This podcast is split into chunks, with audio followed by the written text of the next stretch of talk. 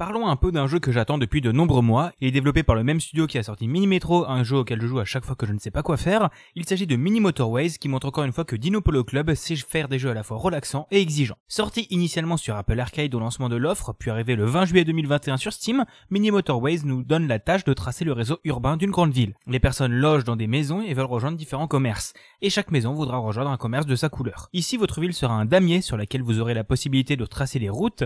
À vous alors de faire se rejoindre les maisons et les commerces, vous aurez à votre disposition un nombre limité de ponts et de tunnels pour passer au travers des rivières et des montagnes, et si au début vous aurez seulement quelques maisons et commerces, au fur et à mesure votre lieu-dit se transformera en mégapole. Et le fléau des périphériques commencera à apparaître, le terrible bouchon. Mais heureusement, comme dans son grand frère Mini Metro, Mini Motorways est organisé en semaine, et chaque samedi, vous aurez accès à un nouveau bonus. Au choix, vous pourrez avoir de nouvelles routes, de nouveaux ponts ou tunnels, mais aussi des ronds-points, des feux rouges ou encore des autoroutes, permettant de relier à grande vitesse deux points de la carte en ignorant les tuiles en dessous. À nouveau, Dino Polo Club a réussi à prendre l'essence du jeu de gestion de circulation sans le superflu, mais sans que ce soit non plus un jeu simpliste. Le jeu est vraiment exigeant et si vous n'arrivez pas à correctement organiser les différentes zones, les bouchons arriveront très vite et la défaite également. La génération procédurale est très juste, je trouve, puisqu'on retrouvera des groupements de maisons de la même couleur au même endroit, ressemblant pas mal au regroupement de populations ayant les mêmes habitudes de consommation. Et je ne pourrais pas parler de Mini Motorway sans parler de son ambiance visuelle et sonore. Toutes les couleurs sont douces, les routes sont résumées par leur plus simple design, pareil pour tout le reste du jeu.